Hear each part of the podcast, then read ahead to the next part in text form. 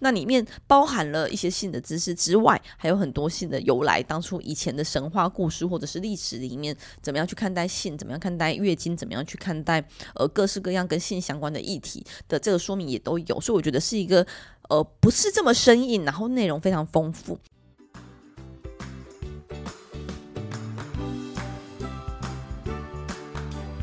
Hello，大家好，欢迎再次收听《实话实说》，我是婉玉，已经开议了，虽然还没有开始开委员会，但是也跟大家聊聊，现在开议期间我们做了哪些事情。那今天跟我一起录音的也是我的助理佳蓉，嗨。先跟大家分享的是这个国际书展，呃，我我自己是非常喜欢去逛书展的，因为老实讲，我自己觉得，呃，如果我们常在选书，会很落入自己的框架当中。但是书展其实有非常多，而且很多的推荐和主题的分类等等，其实会让我注意到很多本来可能在我的同温层里面没有注意到的书。所以以前呢、我是全职妈妈的时候，其实我都会带着孩子们去书展泡个几天，而且包括他的沙龙，不论是大人小孩的，或者活动，或者是这种粉丝见面会，小朋友的书区就会有很多这种。主角会跑出来，所以我觉得其实都很值得带小朋友去，那会泡上好几天。那当然前几年因为疫情的关系，不是取消就是延会，然后整个规模也没有现在这么热络或是这么的大。那今年这次终于有空又在拨时间去，只是非常的短暂，只有短短两个小时可以逛一下而已，所以其实没有办法好好的欣赏到或是观观看到每一个细项，这样子有点可惜。不过呢，还是觉得非常的丰富，而且充满了各种期待。那像我我自己觉得呃非常好的活动就是这次的波兰，因为我。我以前自己对波兰这个国家是陌生的，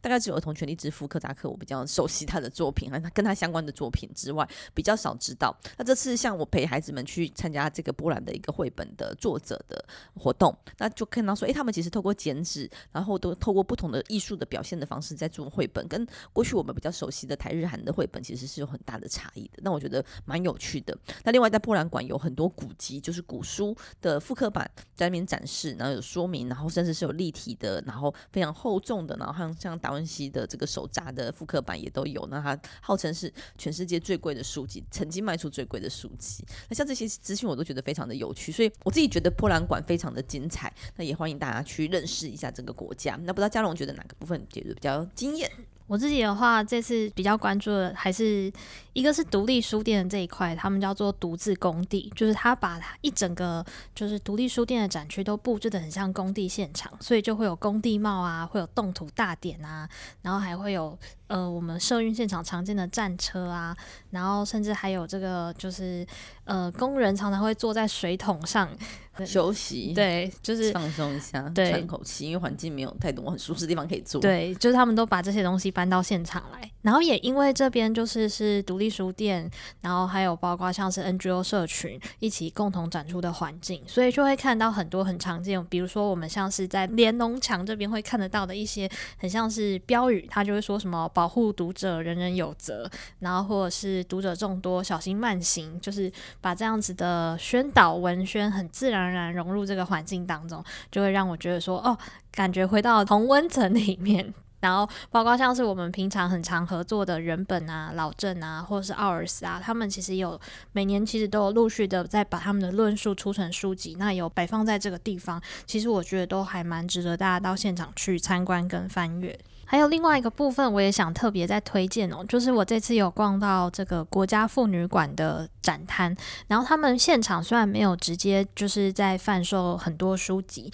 但是他们现场有把呃阅读跟历史这件事情，还有就是包括性别这个主题一起合并成一个很像是走读的推荐你的旅游路线，就是把呃不论是台北啊、宜兰啊，然后像北投大道城，然后还有松山地区。当地跟女性或是性别相关的这些据点或是聚落，那做成一套，就是有点像是一个旅游行程的方式，让大家可以透过他们所提供的这些文宣或是资讯，一起去了解这样子的主题。其实我觉得知识不一定是在纸本上面呈现，有的时候也是在我们的生活中呈现。那国家妇女馆的这个主题，其实我也蛮推荐大家可以去参观。嗯，那儿童主题馆的部分，这次是海洋洋，那有介绍了非常多海洋的生物，那不只是走街上，我觉得光是整个场部，还有这个呃。呃资料的呈现其实都非常的细致，而且非常的漂亮，所以也很推荐大家去。那另外我自己还有比较注意到的是，跟前几间书展不一样，我不知道是我自己觉得不一样，还是说之前我没有特别注意到，就是电子书的部分，基本上好像我认识的所有品牌都有到场展出了，包括像 Remo 啊，然后呃 Kobo 啊，然后 Hyper Hyper 啊，然后文石啊等等，其实都都去参展了。那也看到这个电子书的进步其实非常多，因为我们家自己是一个很早就使用电子书的家庭，所以我也是因为购入了电子阅读器之后，我其实就没有再特别去关注这个产业，或是关注它的发展。就像我们家的那一本电子阅读器，我们家有好几个电子阅读器，但是都是纯文字可以阅读而已，并没有办法可以划线，但是并没有办法手手写笔记这样子。那所以这次看到的话，不只是可以手写，甚至是可以听有声书，那还看到防水的功能，我觉得都非常的让我惊艳，因为防水的功能其实蛮重要的。嗯、是家里有小孩的人，我相信大家就会有共感说，哎，能够防摔防水其实是蛮重要的一个过程，这样子。所以我看到这次的电子书的发展，蛮蛮多的样态，然后还有蛮多的尺寸，还有蛮多的功能，我觉得都非常的棒。那另外也看得到是，我相信这样子的推动，表示是的确大家阅读习惯是有在逐渐改变的。阅电子电子阅读器的市场是有打开，电子书的市场也是有打开，又或者是对于书商来说。他没有办法再只压一边而已，他必须要纸本和电子书都同时推出，才有可能让他们的产业更加的发展。这是我觉得我看到一个也蛮特别的地方。因为在立法院就任之后，才特别再去关注到的就是这个呃近零排放的部分。嗯、这是有蛮多摊位的，包括说像民间团体，像台湾文学馆，然后这几个单单位都有特别去提到说他们这次展览如何为近零排放做努力，像是呃他可能会用纸做的。呃，背板就是不是以前过去我们都是用塑胶或是这个珍珠板做，他们可能就会用纸来做，然后很多部分都会有这样子的巧思在里面。我觉得这其实蛮好的，因为老实讲，我觉得台湾在推动净零排放的角度，不论是政府又或者是民间的认同，其实都还有很大必须要加快脚步的地方。那光是从政府部门的法规还没有办法很具体的往前推进的情况下，社会的理解或是社会的支持其实是薄弱的。那透过这样子舒展，用一些软性的方式，更加的去。Promote 更加的去做倡议，一起来做努力，我觉得是很好的。我觉得公民的意识也必须提升，才有办法让台湾整体在净零排放的脚步是加速的。嗯，说到这个净零排放，其实我也印象很深刻，因为呃，大家很常会认为说环保跟美观可能会是相斥的，因为我们可能会。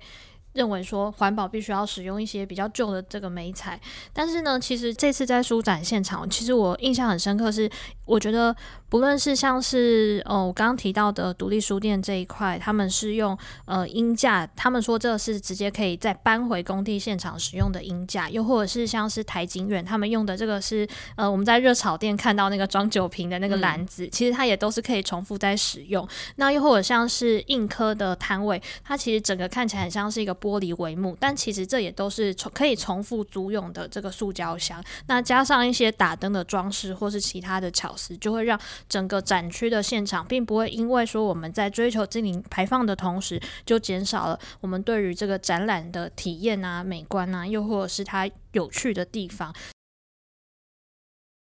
嗯，那我觉得像这些活动其实都蛮蛮值得大家去看看的。那呃，出展的期间是一月三十一号到二月五号，每天的十点到十八点，就是晚上六点。那另外，这次十八岁以下是可以凭证免费入场，有高铁、台铁票的部分也是可以免费入场的，所以很欢迎大家去。去这边了解一下，然后也希望大家能够购买，因为老实讲，台湾的出版业在这几年越来越萧条了，嗯、就是说长期看来其实是越来越萧条的。那我觉得阅读是一个很好的习惯，也是促成社会进步一个很大的利器。嗯，所以很希望大家能够来支持，然后来了解。那我希望是呃这样的书展的能够每一年有更多的国际交流，像我刚才提到波兰这次的交流，就让我觉得非常的惊艳，因为的确过去我对这个国家是比较陌生的。嗯、那我们前两天的粉装文在发的时候，其实就有朋友。留言说，呃，那我购买了哪些书？是不是可以跟大家 分享一下？其实我这次购书不多，是因为这份工作让我最近没有太多的余裕可以看书。但我想特别推荐一下，就是台湾爸的这个一零一，呃，西斯的一零一房间，嗯，他谈的是性教育的部分。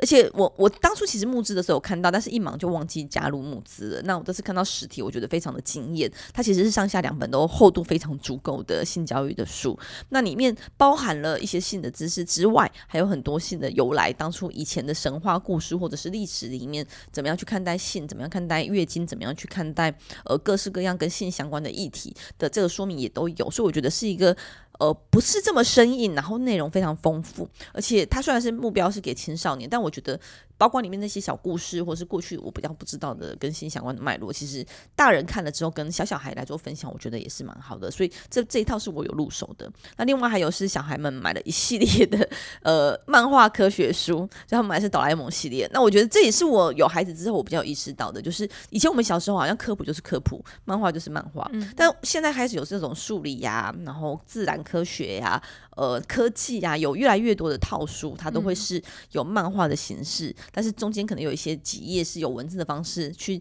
解释一下这里面漫画里面谈到的东西。那我觉得对于呃学龄后，然后但是年纪还没有到国中的阶段的孩子们是蛮好的方式，就是他看漫画很轻松的同时，偶尔会瞄到一些文字，因为小孩看第一遍大家都只看漫画，然后后来看到旁边这几页，才会慢慢去吸收。我觉得是一个慢慢的让他们去带领他们进入一些比较学术或是比较深奥的。知识的一个过渡的桥梁，我觉得这些系列其实都蛮好的，所以这是在于比较轻松的部分跟大家分享一下国际书展。那另外呢，呃，也要谈一下我们的新的会期。我们看到这个内阁改组之后，我们如何能够期待新新的内阁？那我自己觉得，呃，大家会觉得看守内阁这件事情的定义，因为刚上任的行政院长陈建仁，他大概任期比较明确，就是一年左右，嗯、就是到二零二四年，所以很多人会觉得说这一年的任期是看守内阁。不过那天在我们的党团拜会里面。跟院长的拜会里面看到的是。陈建人他自己并不这么定义，这也是我们所期待的。就是一年虽然说很像很短，但是你要做事其实也可以有很多。尤其是一个行政院的整个下辖的这么多单位，其实很多事情可以努力的去做。那我觉得很肯认院长有这样子的想法，愿意积极来做处理。但是呢，做一个在野党，我们也必须提出我们对于新内阁的期待，以及我们看到旧内阁做的不好的部分。那有很多面向，像是过去我们在谈的是整体的大环境，如何能够让我们的环境能够变得更好，像相关的法规，像是非。侵法像是矿业法，也都是过去曾经一直在讨论，但是目前都还没有三读通过的部分，应该持续努力。那另外还有一个是跟民生息息相关的，比如说我们看到我们的呃通膨指数是一直在上涨，是我们十四年来的最高，所以大家应该非常有感。像我作为一个主妇，作为一个妈妈，在买菜的妈妈，其实就非常的有感，是不光光是外食的价格一直上升，光是我买食材，我觉得我的伙食费相对过去几年其实是远远的增加。那虽然说通膨指数二是二点九五，是创下。十四年来的最高，但是我觉得大家的感觉应该是会远远高于这个，因为三 percent 以下都不算是通膨很严重。但是呢，CPI 指数里面有计算了大约二十几项的物品来做计算，但是这二十几项并不见得是跟台湾的民生息息相关的，所以民众会感受到的呃通膨的压力其实是远远高于二点九五的。那我觉得这也是我们一直在告诉院长的，说我们必须要忧民所忧，苦民所苦，不要只是看待这些数字，然后告诉自己说它其实没有很严重。那也不只是通膨，像是呃交通的议题还有居住的议题，是时代力量一直都非常着重的。交通的部分，我们会看到的是，台湾一直以来每年大概都有三千多人是死于交通事故的。那如果回过来再看行人的死伤人数，从二零零八年的一万一千人到二零二零年超过了一万七千人，可以看到这数字是飙升非常的多。那所以，他我们也看到去年十二月，CNN 就把一台湾比喻为行人的地狱。而在这样的新闻之后，我们又看到台中发生的这个。走行人道走斑马线，但是却被撞死的妈妈和小孩的这样子让人难过的事件，所以交通问题必须要来做解决。但是交通问题是一个跨部会的议题，它有在内政部营建署的，有在交通部的。那内政部像是二零二一年才提到说，呃，主要和服务道路都应该要设有人行道，也修法通过。但是交通部却说，诶，这其实非常难执行。所以这种这种跨部会的合作，必须是要有一个更上位，或是更多的。交流才有办法让我们的交通真正得到改善。那以及说像居住正义，我们也看到说平均地铁条例通过了，但是马上我们的内政部又法夹弯，说不溯及既往，嗯、这其实是让大家觉得非常的痛心呐、啊。那这些东西其实还有都在在的影响到大家生活的辛苦，又或者是像我们提到的财务危机啊，像是老健保的长期的负担，又甚至持续的亏损或者即将破产的状况。我觉得大部分的国人会有个担心是，我现在都公布好了，我现在都没有办法看得到未来我。能不能保底？比如说像老老退基金或是老老保基金，都劳健保基金其其实都是一个保底的概念。如果我没有办法顾好我的基本生活，我没有办法知道未来如何，我怎么敢愿意生养小孩？所以连带的少子化的问题，其实仍然是持续的发生，而且是越来越越演越烈。而这些问题解决，真的是不能只靠拨补或者是发津贴就解决的。所以，我们希望院长是能够从根本去思考，然而且并且必须大刀阔斧的来做改变。前任内阁也有前任内阁做得好的地方，但也有值得检讨的地方。新内阁上任，其实我觉得大家也没有觉得说未来一年一定要推出重大政策，但我觉得至少几民众会关心的事情是需要认真的去检讨。那包括像刚刚婉玉提到的平均地权条例，就是好不容易修法通过了，结果之前的这个花敬群在代理部长的时候又说他要溯及既呃又说不溯及既往，那这些其实都会让大家觉得相当的失望，又或者是会质疑说，那我们的就是行政院啊，我们内政部到底对于这些事情的态度是什么？我认为新内阁的上任其实也就是需要去定调这些事情，未来究竟应该要朝什么方向来处理跟解决。那包括像是交通的政策，时代力量在去年底、今年初在提这个预算提案的时候，也提了很多的交通政策上面的建议。我也会期待，就是新内阁在这些基础之上，更进一步的去看我们接下来交通政策应该要怎么样解决或是改变。那而不是在在像过去可能都只是觉得说我们要用大执法观念，只要重罚，那民众就不会再去做。可是却忽略说，很多时候你的交通设计啊、你的政策啊，或是法规，根本就是让大家窒碍难行，或是难以遵守。那这样的情况底下，其实单纯的只有在想要从处罚来解决，那那个效果其实都有可能会大打折扣。那我觉得，其实台湾民众对于这些政策都是有相当高度的期待。那也包括最近这几个月以来，因为国际的情势的关系，都导致台湾很多地方的物价都在上涨。那我觉得大家不是不能接受物价上涨，可是这个上涨有没有合理？那又或者是民众是否能够承担？这个最基本的就是要怎么样生活下去，生活有没有办办法温饱这件事情，其实也都是新内阁应该要更进一步去关注的部分。嗯，再细讲一些些，我就刚才提到家长有提到说，这个交通的部分不是靠科技执法或是大执法或是教育就可以解决的。长期以来，我们都很仰赖教育说，说哦，行人小心走，马路如虎口这种。状况就是叫大家要小心自己看，然后公车司机撞死人，然后就会说，哎，公司司机没有用力看。嗯、那其实我觉得这有很多细节必须要去处理，像是交通的设计绝对是有很大的改善。像我自己也是关注到这些事情之后，也请教了很多专家，就会看到说，比如说行人庇护岛，如果很长的马路的行人穿越道的情况下，应该要有一个庇护岛，那这样车子在转弯的时候才有办法避开。如果真的有发生一些意外的时候，才有办法避开。又或者是呃。斑马线应该要退缩，就是说不是直接设在路口，而是离路口可能有一段距离。嗯、那我觉得这件事情就印象很深刻，因为那时候我这次去欧洲参访的时候，其实我就特别去看他们交通设计。的确，他们的入口很多都会是退缩的设计。嗯、那好处是什么？因为像我们自己有开车就知道啊，就是有时候你真的不是不注意行人，而是真的会有这个 A 柱或者是死角的地方。嗯、所以当你在转弯的时候，其实这个 A 柱的范围或是死角的部分会变大，嗯、所以你可能来不及看到行人。但是当你在切回直线的时候，其实你的死角就会变少了。那其实这样对于我们去注意行人对驾驶人来说，要去注意到行人是比较容易的。所以，当他的路口往后退缩一些些，不是在正路真正的路口，是往直线的方向移动一些些的时候，其实就有可能让这些用路人能够比较安全的被看见。所以，我觉得这件光是从设计上，其实就非常的重要。所以，我们会很希望的是，当我们在谈交通改革的时候。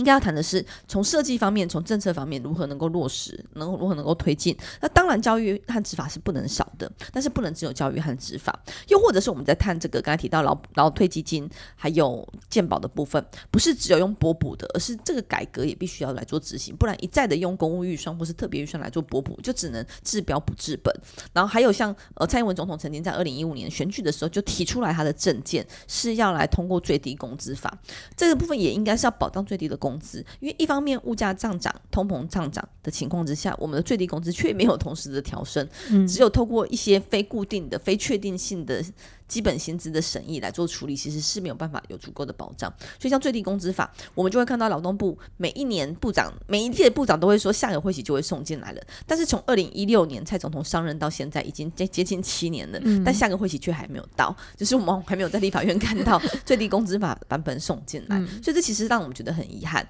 所以我们对于这届的内阁，我们看到是的确陈建仁部长他有他的想法。陈建仁院长还有他的想法，然后还有一些内阁的成员好像有做变动了，但的确过去像时代力量曾经讲到的是，像张子静署长，他在环保的部分其实并没有很积极的在做处理，在很多环境相关法规基本上就是停滞的，然后又或者是像呃呃。王国材的是留任，其实他有很多议题也必须要来做处理。他像花俊群，他其实打脸了他自己过为花作为花次长，又或者是作为花教授之后的很多诉求。然后在这个位置上，他反而好像绑手绑脚，甚至是呃图利图利这些建商或是图利这些投资客的意味非常的重。那所以我觉得像这几位其实都应该要来好好的处理。那既然留任了，那真的也要请院长好好的去监督，好好的去要求他们把事情做好。像是劳动部也是，不要再把下个会期再过了八年之后，还是没有办法达到下会期送进最低工资法，这些部分都是我们这次的诉求。所以希望是新任的新上任的长官们，包括院长，都能够好好的。有目标的、有魄力的推动这些政策，留任的我们觉得不是这么适任的，也麻烦你们做好你们的责任，做好你们的工作，把这些该做的事情完成。好，以上是我们对这个会期和这一这未来一年的新目标。那当然呢，还有一个部分就是在于我们二零二四就要来选举下一届的立委了。那之前我跟大家分享过，我会投入区域委员，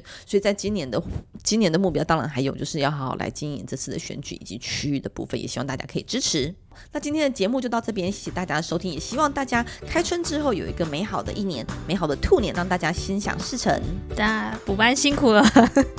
对，这是这个二月有两天两次的补班，祝大家一切顺利，新年快乐，拜拜。拜拜。